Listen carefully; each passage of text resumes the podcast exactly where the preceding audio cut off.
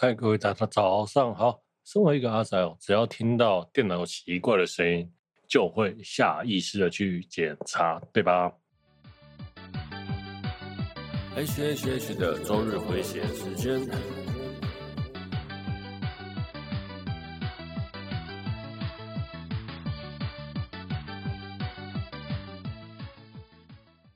嗨，大家好，我是 H，欢迎来到 H H H 的周日回血中 EP 五十四。前面聊到我的电脑有奇怪的声音，对，我也不知道为什么有奇怪的声音，然后我就去开始检查，我因为想说是因为电风电风扇那个电线卡到风扇，那没有想到，我就看了一下，哎，好像。都没有什么问题嘛？那电风扇那个风扇的轴承也都是还 OK 的。好，于是我就扫描了我的硬碟，就发现，哎，干，真的有坏。果然，果不其然，应该就是那一颗坏掉的声音，坏掉的硬碟有杂音吧。于是呢，我就把它拔起，赶快备份。身为一个阿宅，家里总是会有一种莫名其妙都会有一 T 的硬碟的。就算没有，就算我没有硬碟，我的死阿仔朋友们应该也都会有了。这是阿仔的约定俗成，阿仔都会有硬碟。OK，好，那我就备份完之后呢，想说好吧，那我就把坏鬼修一修吧。我就拔了一颗硬碟去，拔了那颗硬碟去我的备份电脑。没想到哦，我的备份电脑就拔来拔去，好像又秀逗了。好，那好不容易弄好之后呢，又发现哎，里面的资料怎么怪怪的？怎么不是我的那一颗硬碟？到底是发生了什么事情？后来我就看了一下型号。嗯，对，因为我的牌硬碟牌子都是同样的，都是希塔取的，所以哦，硬碟型号那都是一 T 的话，基本上型号可能因为先后顺序有差，所以就会有二八 S 或者二十四 S，那外观上都是一模一样，只是型号稍微差一点，就反正我根本就拔错颗硬碟了。好啊，备用机也被我搞搞得有点怪怪的，那我的电脑好像也怪怪的，对，然后前两个礼拜嘞，我用那个什么。前两前两个礼拜我电脑又中毒啊，对，然后我又觉得我现在电脑又怪怪的，然后前几天我的卡又被盗刷，哎，哎呀，算了，我到底是是不是犯太岁，该去处理一下。好了，总而言之，开始我们今天的节目吧。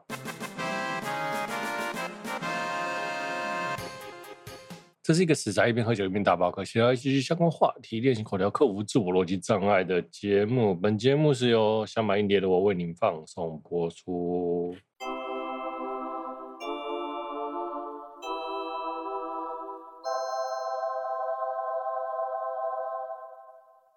最近啊，有一个很红的游戏，就是《究极的二选一 ACG 神曲大对抗》。那我朋友贴给我这个链接，首先我是看到阿布雷的姚哥在玩啊，那这是一个吧友制制作的游戏。那我看他们在玩大概两三次呢，剩下最强的大概就是 UE 的 Again，也就是我们的钢之炼金术师 FA 的 OP。那我想大家都觉得是经典的原因啊，那大概有三首歌最强的啦，还哎，四首。钢炼的 FAOP 就是 UE 的 Again，然后游戏人生 Zero，There is a reason，然后还有我们的怪兽，然后还有我们的头文字 D Deja Vu。那我觉得这个游戏啊，我玩了六次哈。如果有主推的话，大家都会通常都会先选主推啦。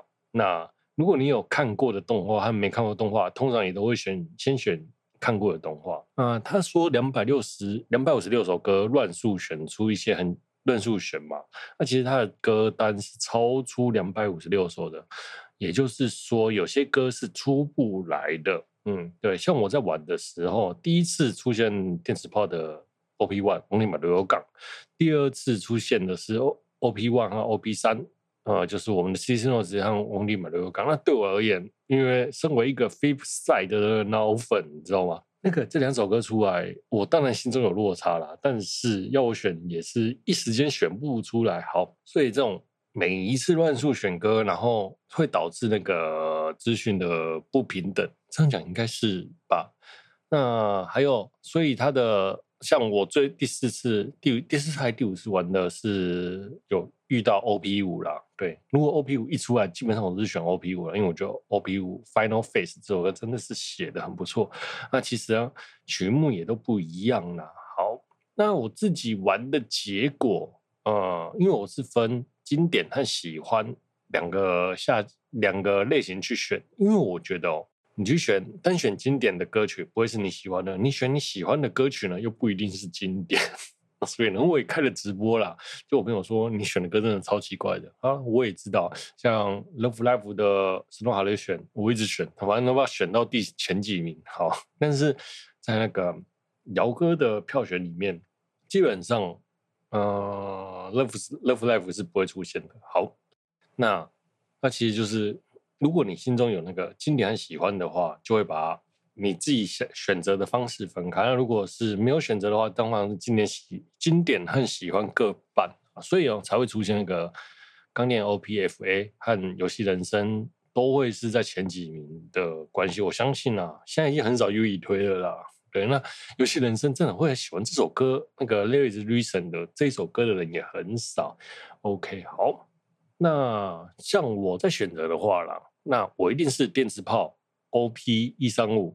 Only My Little Gun、Sister Noise 还有 Final Face 一定是会先选的。那柯南呢？整个选项里面有三首，炸斗呢有两首，闪电霹雳两首啊，钢弹大概是两三首啊，Love Life is 一首，所以我大概都会是这些歌先选出来。嗯，因为经典很喜欢这些歌都是。我经又经典又喜欢，那最后如果我是偏向经典的话，就不会是选这些歌。那喜欢的话，可能就会选这样这些歌了。好，那最后反而选出来的歌曲呢，因为赛程的关系，不会不见得会是你心目中的最强的。例如说，我常我常遇到那个什么，Macross 的 Lions 遇上咒术回战的 Lost 的 Partition Passion 还是什么？对，好，就是那一首咒术回战的歌。那我很喜欢《咒术回战》的这一首歌，《咒术回战》这首歌真的很棒。好，然后还有遇到《嗜血光曦》、《阿鲁蒂玛》，遇到《咒术回战》，那基本上这这三首歌我都很喜欢。如果要我排到前十名都有可能，但是他们其实在六十四或者是一月八的时候就被淘汰掉了。对，好，就所以说那个赛程很重要。那最后我。经典很喜欢的话，今天我已经忘记我选了什么了。但是经典歌大概就是跟大家差不多了。那我喜欢的歌哦，最后有一次印象让我很深刻，就是我选了《怪物》，然后还有《Only My Real Gun》作为决赛。嗯，在同时听那首歌的时候，突然觉得，哎呀，《Only My Real Gun》老了，所以我就选了《怪物》这首歌，《怪兽》这首歌。哎，怪兽，怪物，好，我就选了这首歌了。我自己都觉得蛮意外，但是有一次啊，是 Final Face 唯一出现的那一次，OP 电磁炮的 OP 五，我就选了 OP 五，一路就是过关，然后我就说不用看了，这首歌已经是第一名了。那我想说，这个游戏其实啊，如果歌曲再更多的话，会更好啦，因为歌曲的总量不够多，所以、哦，就会偏向了某一个年龄层、某一个方向啦。哦，那如果他的歌曲够多，然后到了上万首，那我觉得这会是一个蛮有趣的、更有趣的游戏，然后以条件更加为更加客观。举个例子来说，超时空要塞的歌哦，它只有一首，明明超时空要塞的歌几百首、几百首吧，那 Love Life 呢也是几百首，那这两个那个大型的歌剧都没有，歌剧动画都没有都没有收录在其中，这是蛮可惜的。的还有什么像战机绝唱也没有啊，然后所以你就会导致资讯有些落差了。我是这么想，我是这么觉得。如果说它可以包容更多的歌曲，就是让大家随便加，然后做一个主管理员，然后去管理这些歌曲，我觉得这游戏会更有看头了。那数量越多，涵盖的越广，那就会更加的准确，那终究就会选出最后的。最客观的结果，不然哦，我看了那个很多人玩的结，最后结果都是那个刚念 OP 啦，FAOP 那个 UE 的 Game 都会是在前一名。那后来我看那个最后的游戏结果，就是它有排行嘛，那当然也是前十名都是很多人选出来的啦。嗯，对，前十名基本上都是大家蛮容易都在前十名的歌，很多很多。好，OK。接下来，我们的 Disney Plus 公开了台北的职缺，今年呢有望正式上线。哎呀，终于啊，Disney Plus 要上线，你知道吗？台湾真的是等了很久，等了一年多哎。我等着看那个漫威的影集《绯红女巫》啊，《猎鹰》啊，《洛基》啊，真的是等很久，终于，终于，终于要开了！拜托，给你钱，你赶快开吧。对啊，如果他有职，他有职缺要够。职缺啦，那在内湖啦，我看了一下迪士尼的公司在内湖，应该是在那那边上班，所以如果想要去应征的朋友，你可以赶快去。OK，好。剧场版《超时空要塞 Delta》和剧场版短片《超时空要塞佛隆提亚》呢，今秋在日本的大荧幕上映。我没雷都。后来，那新剧场版的《超时空要塞 Delta 绝对 Life》呢，在二零一九年其实就释出消息了，原来原定在二零二零年上了，在二零二零年的时候，因为疫情的关系呢。所以延后了一年上映。那其实我觉得真差了一年，瓦力龟都没有活动，那个气势真的是有点弱。像今年也是才出了一个新单曲，去年好像做了一个总编辑吧，但是那整个活动的感觉就差蛮多的，我是这么觉得啦。好啊、你如果在去年如果就上映，连续两部总集篇剧场版一起上，应该会蛮不错的啦。我是这么想。好，那。在一九九四年的时候呢，有超时空要塞 F，在二零零八年的哎 Seven，那零八年的时候呢有 Frontier，一八年的时候有 Delta，嗯，不知道会未来会不会出新的动画呢？应该感觉好像是要在二零二八年才会出新动画吧，所以超时空要太 Delta 还要再撑七年，我真的觉得在这个资讯爆炸的时代哦。要存要做到撑七年动画，真的是蛮难的啦。希望超时空要塞可以赶快出啊！说实话，就连这个剧场版哦，因为版权海外版权的因素啦，我都不知道在台湾看不看得到了。好了，希望台湾可以看得到。OK，好，接下来。接下来是我们的 YouTuber 宝中马林频道被编了。对，我们上一期呢，标题消费王可可现在又来消费船长了。那我们那个又色又抖 M 的船长又被编了。那就马林船长啊，在自己的频道被编的时候，就在他推特上发文，发一个语音信息说马林的船是不会沉的。对，那其实很可爱，就是他气势没有很弱掉啦。那我其实我在听到那个当下，我是笑了出来。我想说，他真的是在安在安慰粉丝，就是千万不要担心，怕船员担心啦，就是才录了一段这样的讯息给大家啦。那我觉得，不然哦，当下我看到那个消息，频道被编三点多的时候，下午三点多，我真的是很想投出去日本的 YouTube 啦，虽然不知道有没有用。OK，那他其实，在自己的实况中表示啊，他在工作的时候被自己的被工作人员告知，那结果，其他人都很担心，说他到底会不会发生心情不好或什么，其他 VTuber 都会觉得怕他心情不好，但是他就说了一句，嗯啊，被编了，哦，原来如此，哈、哦，所以啊，真的是很习，他说他自己都被习惯了，啊，其实他在十一月的时候就曾经四次。在四天之内连续被 ban 了两次，那其中有一次是在直播之中玩东方 Project 的猜角色被 ban，那不知道是不是因为侵略侵那个侵犯版权的问题，这就不知道了。但是我觉得比较接近是恶意检举的部分啊。那其实嗯，船长啊被 ban 了，然后也顺便上了推特的那个搜寻榜第三名，哇！只要被 ban 就上上那个推特。搜寻榜，这也是很厉害。那结果呢？好景不长，不是好景不长。今年的一月一号，他又被 ban 了。哇塞，在新年直播中也被 ban，这真的太夸张了。其实我觉得他被 ban 了，嗯，虽然就有点恶意了，嗯，但而且船长有时候又会发出一些比较 H 的声音，或者是用比较稍微辅导级的方面，导致他可能比较容易被人家检举吧。那结果在今年呢，一百万订阅的时候呢？他甚至还在上课的时候把 ban 被 ban 当做一个事迹，当做一个梗来开玩笑，所以真的超爆超好笑的。好，但是在百万订阅之后呢，前几天他又被 ban 了。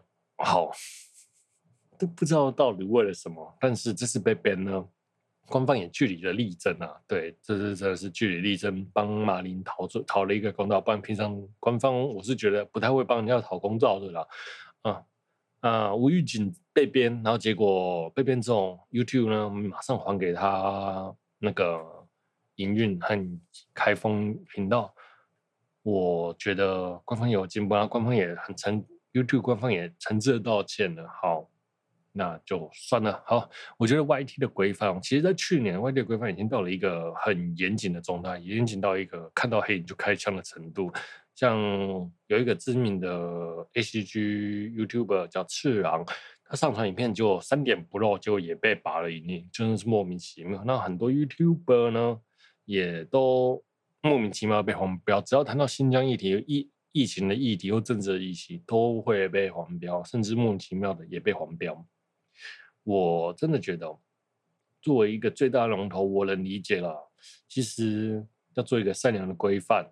或是因为最近假新闻真的太多了，你知道吗？要证实消息或是什么之类，是真的蛮难的。那结果呢？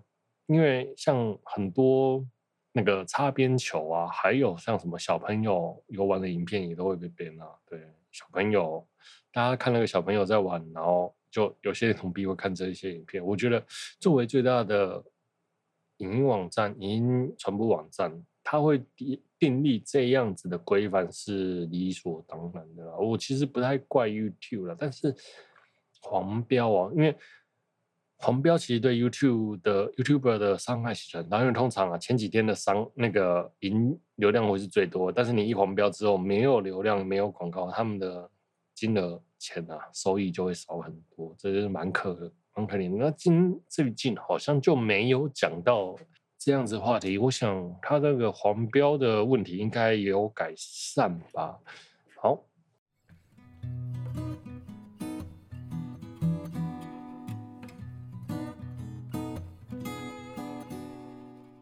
，OK，再来我们的一周的鲁华。那这个是一个全新的单元，为什么有一周的鲁华？对，其实就是超一周的丰满呐。好了，因为最近我觉得今年的鲁华新闻真是多到一个不行，所以呢。于是我决定要把中鲁华的新闻呢做一个每周做一个整理，有的话我就会有这个单元。好，那就是稍微提过，因为毕竟讲太多政治，好像有人觉得有点反感啊。对，好，然后小林家的女仆龙女仆那个龙女仆呢的声优贴了靖国神社的照片，然后被人家说是辱华。那小林家的女仆龙 S 即将推出第二季，那哔哩哔哩。中国的独家代理，然后只有台港澳，因为他中国自己过不了审，我其实有点无法理解小林小林家的女仆龙为什么过不了审呢？为主角躲入配音的声优桑田由纪呢，却被公中国网友挖出说过去有辱华事件啊，到底有什么辱华呢？就他，因为他在去年的七月拍了一张他在靖国神社外面的照片，然后还是由他的声优好友本杜兰。拍的片，那其实风平浪静就在今年二三月的时候就被抓了出来，啊，没有想到当时的声量风向一面倒，就是说啊，他只是去参观，然后他只是去什么日本的乐海神社，其实不是靖国神社，对，所以啊，最后事情呢，在那个状态下也没有朝着辱华的方向前进，但是最近又把他抓出来了，哎，对，然后当后汉的民众也出来了。我想，我觉得对岸想对岸的朋友想要看动画的心情，真的是高过爱国的心情啊！我能理解，有好看的动画干嘛不看？有很香的东西干嘛不看？干嘛自己要编掉自己嘞？然后那最近这件事情又被延上了。其实啊，我觉得其实很难，很不难想象，就是因为动画的关系啦，所以又被延上了。好，我觉得随着 B 站哦越来越强大。你知道吗？他代理的作品越来越多，那眼红他越来越强大的人也越来越多了。啊、如果他的竞争对手想要快速的弄到 B 站代理的动画呢，有什么方法？只要说某个个声优如华，他们就会自述下架动画了。对，这再简单不过了，只要派出几个网络水军，对不对？就马上就能处理。不然呢，我觉得这阵子这个这样的新闻也越来越多了。对，辱都声优辱华的新闻越来越多，没有理由会突然爆出这么多。哦，所以啊，我觉得这真的是有点阴谋论了。啊，小人家女仆龙，女龙女仆啦，女仆龙。B 站有代理台港澳，中国过不了审。那我相信中国的网友们呢，应该也会翻墙到中国，然后回去看 B 站的女仆龙了。好了，总而言之。想看动画就看吧，动画的世界是和平的。OK，我们休息一下。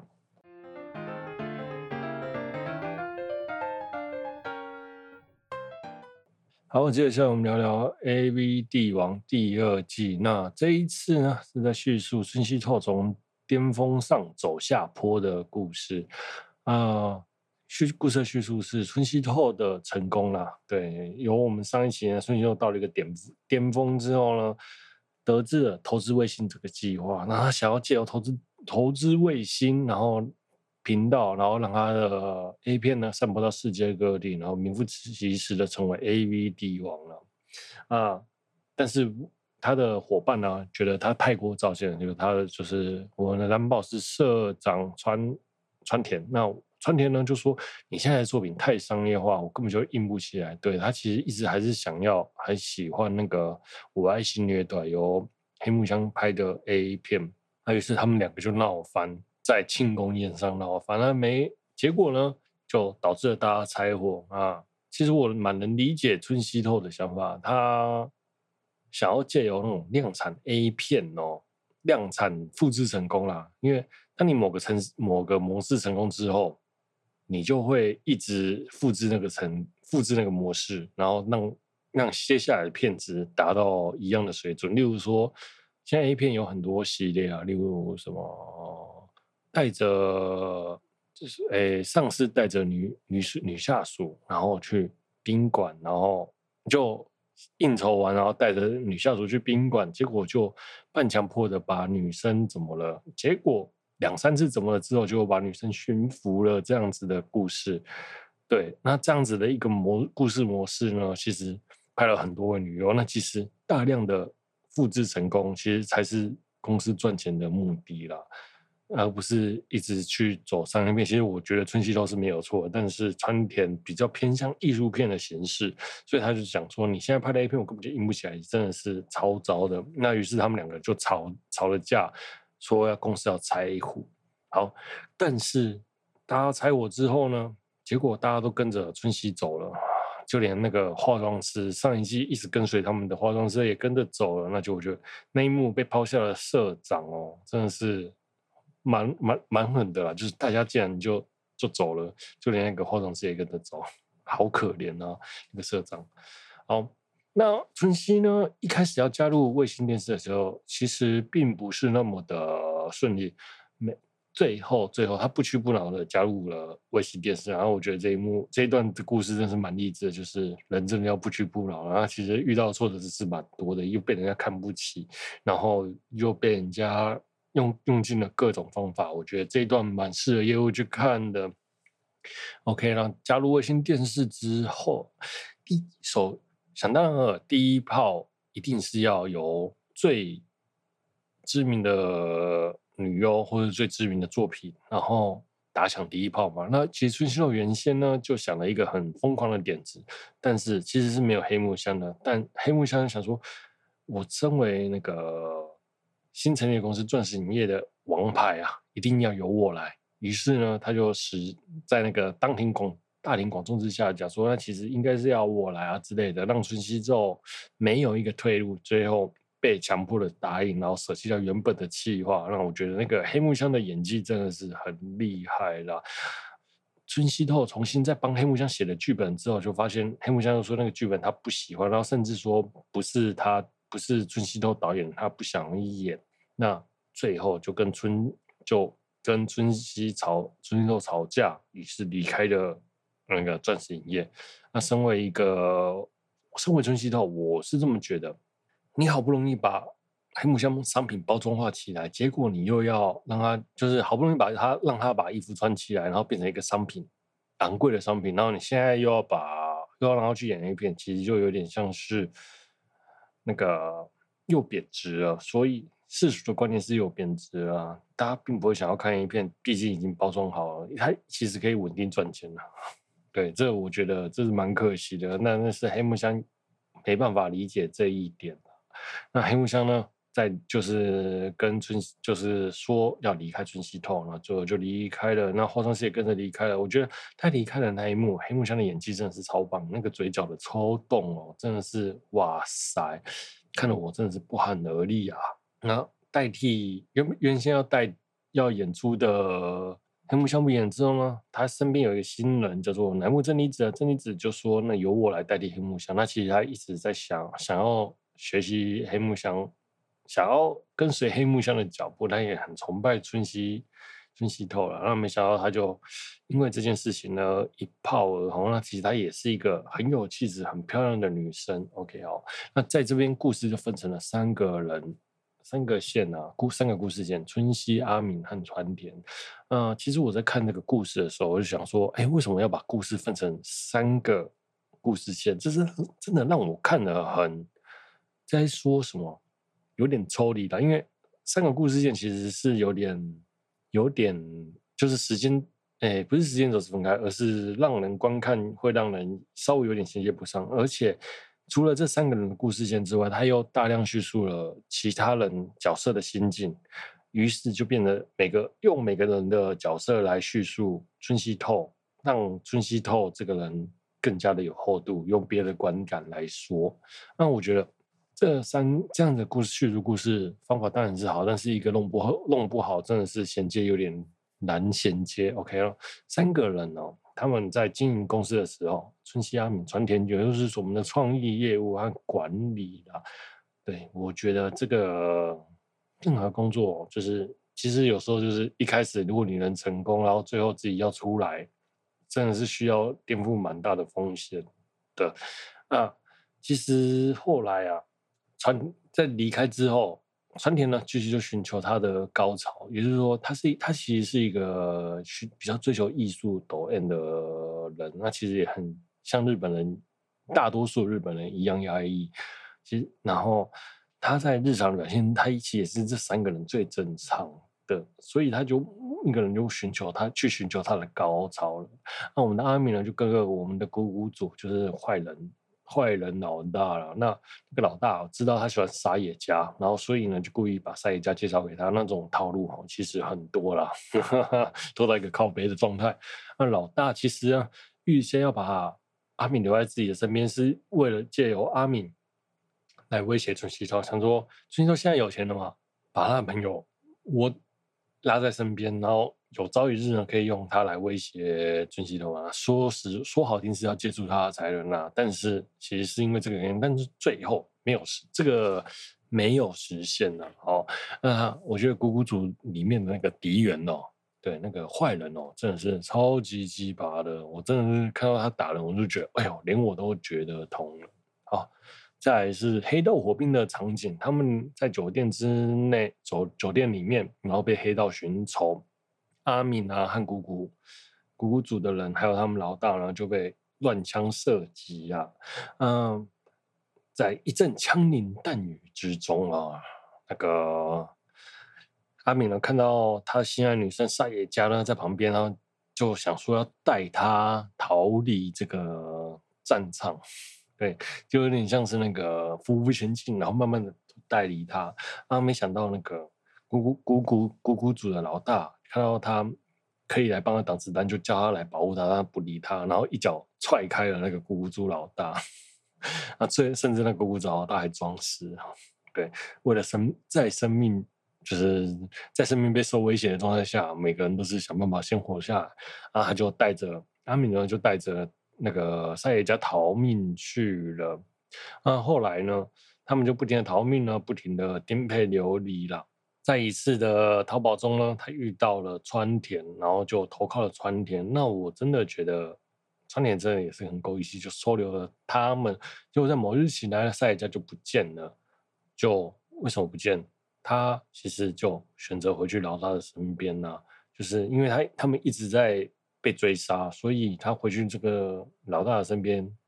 我是觉得相当合理啦，因为毕竟打不过别人，就是加入他们嘛。那阿敏就被出卖了，黑道就一口气围上去。啊，阿敏和川田呢？呃，川田就被带到鼓鼓组，被一阵毒打，打到惨不忍睹。身为一个男生，我真的觉得哇塞，打成这样真的是很可怕哎、欸。我觉得啊，除了 Netflix，大概除 Netflix 以外，电影可能会拍得出来，但是像一般日剧，可能真的就是拍不出来了啦。再来，他就说，鼓鼓的老大就跟阿米说：“我要你付出代价，我要你给我四亿元。”然后就疯狂的打他。结果川田就说：“我有四亿元，你不要再打了。”这样子，那结果古谷主老就说：“好啊，你有四亿元，那没关系，我现在涨价到五亿元，你还差我一亿元。”川田就不可置信说：“啊，这个黑道怎么这么流氓啊？”对了，黑道就是这么流氓。如果你那时候一跟他说你只有两亿元，maybe 他就可以砍个价给你三亿元啊。对，你刚刚说有四亿元，他可能就。觉得你还有藏更多钱嘛？那他们就继续毒打阿明，阿明就说：“你不要再打了，我用一根手指小拇指跟你换一亿元。”然后那个切一下小拇指的画面真的是超级可怕的，而且他有拍出来那个瞬间，我觉得哇，真是很敢拍耶。那他就说用这个小拇指抵一亿元。好，首先我觉得川田有四亿元真的很扯，就是他这个蓝宝石可以赚到三千万。一间那个录影录影带公司真的可以赚到三千万，我觉得他真的是蛮会存钱或理财的吧。啊、然后那个切小指可以抵一亿元，那我觉得这个一亿元也划算啊。如果切一只小指可以赚台币三千万，哎，我想不少人会去抢着切吧。OK，接下来他们就回去。重新开立蓝宝石，啊结果呢，在好不容易顺风顺水的时候，就因为春熙透又被砸了。好，OK，我们故事回到春熙透的部分。春熙透呢，在新公司呢风光了一阵子之后呢，因为卫星电视真的是烧了太多钱，就资金周转不良，然后就他就差了五千万。然后没想到那个警视厅的警部呢就说，有一个人有五千万可以借你。那当时呢，因为泡沫经济的关系，银行也不借他钱。那这也是在埋一个伏笔啦。村西透就跟他借钱了。那其实警部呢，预先想到的就是由村西透去跟他借钱，但然后春熙都还不出钱，然后因为他春熙都有影响力嘛，那所以呢，把事情爆发出来，他就可以一口气想办法肃清古谷主这些坏人，还有一口气也斩消灭村西透，因为村西透是在他眼里是一个不停的冲撞体制的人，那一口气消灭这两个。眼前的大敌人，这是他心中想要的状态，但是没有想到后面的反暴力法啦，导致整件事情没办法顺理成章，然后那个警部就觉得，哎呀，无趣就不玩了。最后呢，因为贿赂的关系也被抓了。OK，好，再来我们的村西透，因为被逼到决定跟他跟古谷主借钱之后呢，发现他根本就还不出去来，就欠了。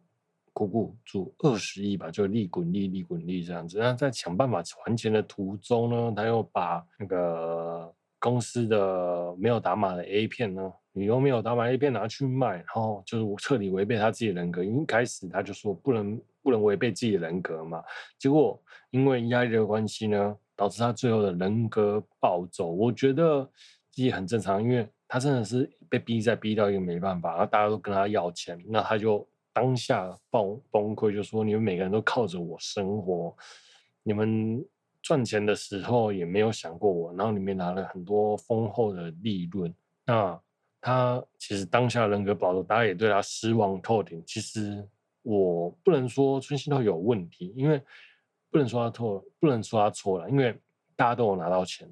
那人在压力下都是自私的，然后你说他自私吗？其实人都自私的啊。那所以他为了活下去，然后牺牲大家，这其实也是人之常情啊。没有人有这么高尚的性性格啊。像我觉得那个川田哦，拿四亿去赎回阿敏，我觉得这件事情才诡异啦。说实话，这是真的。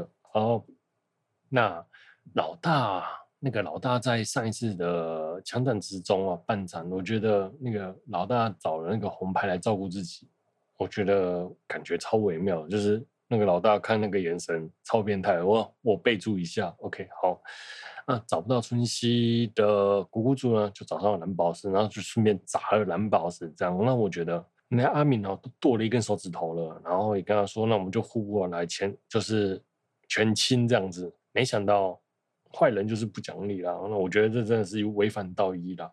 我都已经跟你讲好了，然后你竟然还是硬要做这件事情，对。都说好了，怎么可以不算数？对，虽然坏人就是不算数，但是我觉得这有点违背那个道义有道的精神。OK，好了，不然他还再多一根小指头，还他三千万啊！那被砸了蓝宝石呢？阿敏也觉得走投无路，就找了村西透，就大家都来找村西透，因为他欠了很多钱。找了村西透带他去山上，然后想要枪杀村西透，因为他真的是超不爽的，因为蓝宝石又被砸了，这样好不容易平静的生活又被打扰。那春熙透呢，就说就他也承认自己认输了，但是他觉得。他一定有办法东山再起，然后叫阿敏不要杀他，甚至全裸就说：“你看我都全部脱光了，你不要杀我之类的。”然后他甚至还讲说：“中国有四亿的屌，只要我们不放不放弃呢，还有四亿的屌等着我们反等着我们去满足。那这个四亿的屌可以带来多大的金额？我觉得这真的是很厉害。他甚至还说：我可以最快赚到。”赔光两亿也可以最快赚到赚回三亿，然后这种不放弃的野心真的很厉害。好，再来我们的阿敏哦，就反正最后就被说服了。我觉得这真的是好了，算了，被说服就说服。那我们的春熙呢，就跑去当那个游民流浪汉这样子呢。第八集阿敏去那个 n e t f i x 上面的备注说阿敏去当处理黑道事，我觉得这一个啊，到底是在处理三小啊？我以为啊，阿敏去处理黑道事务，然后大家过着回到蓝宝石，过着平淡的生活。我以为是一个完美的结局，没想到阿敏说去处理黑道事务。我以为阿敏是去干掉古古组，然后回去接手古古组的位置，这样子，然后两边越来越壮大。结果没想到他是枪杀了古古族的老大，最后自己也死掉了。真的是，哎，为了春熙或者为了一口气啦，所以就这样做。好，也不知道该怎么讲了。那我们的春熙就去当了、流浪汉、游民，然后卖一些路边摊这样子，卖一些什么以前以前钻石一夜的东西，然后果腹为生。那没想到就被我们的那个女优找到，就是我们之前很喜欢她那个最超强新人真理子，然后就跟她聊天。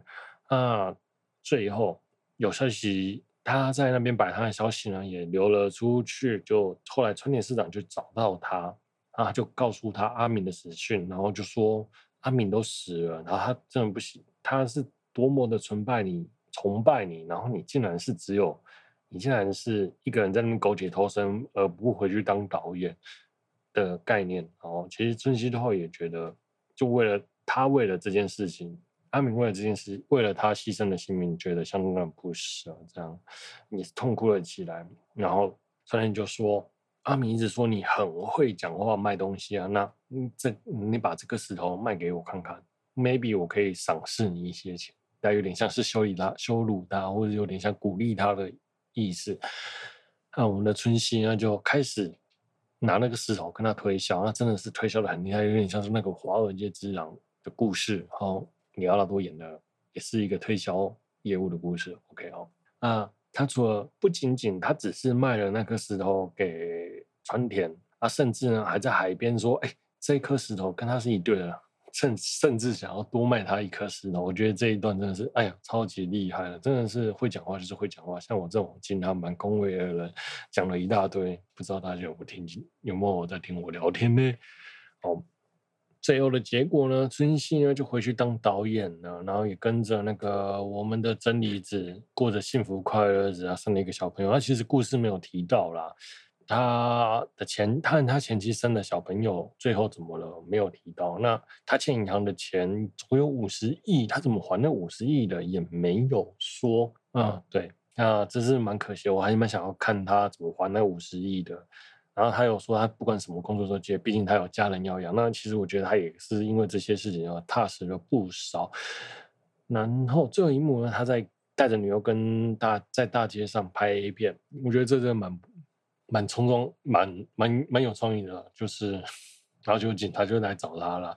不知道是真的真实的故事还是假的故事啊？他就逃跑给警察追，就生龙活虎的，好像恢复了一切这样子。比起他在流当流浪汉，然后被打得很痛的那种感觉，真的是一个转折，又又有生命力，像杂草一样的活了起来。然后最后被压在地上，他就说：“想要死的时候，不妨往下看，更底层的时候还有我。”我觉得这件这句话真的是很让人激励了，你知道吗？那个。人家欠了五十亿啊，都活得下来，更何况是我们 maybe 现在的生活大家有点稍微过得不顺遂而已，并不是太大的问题啦。这件事，这他讲的这句话，我觉得还蛮到蛮激励到我的。OK，好。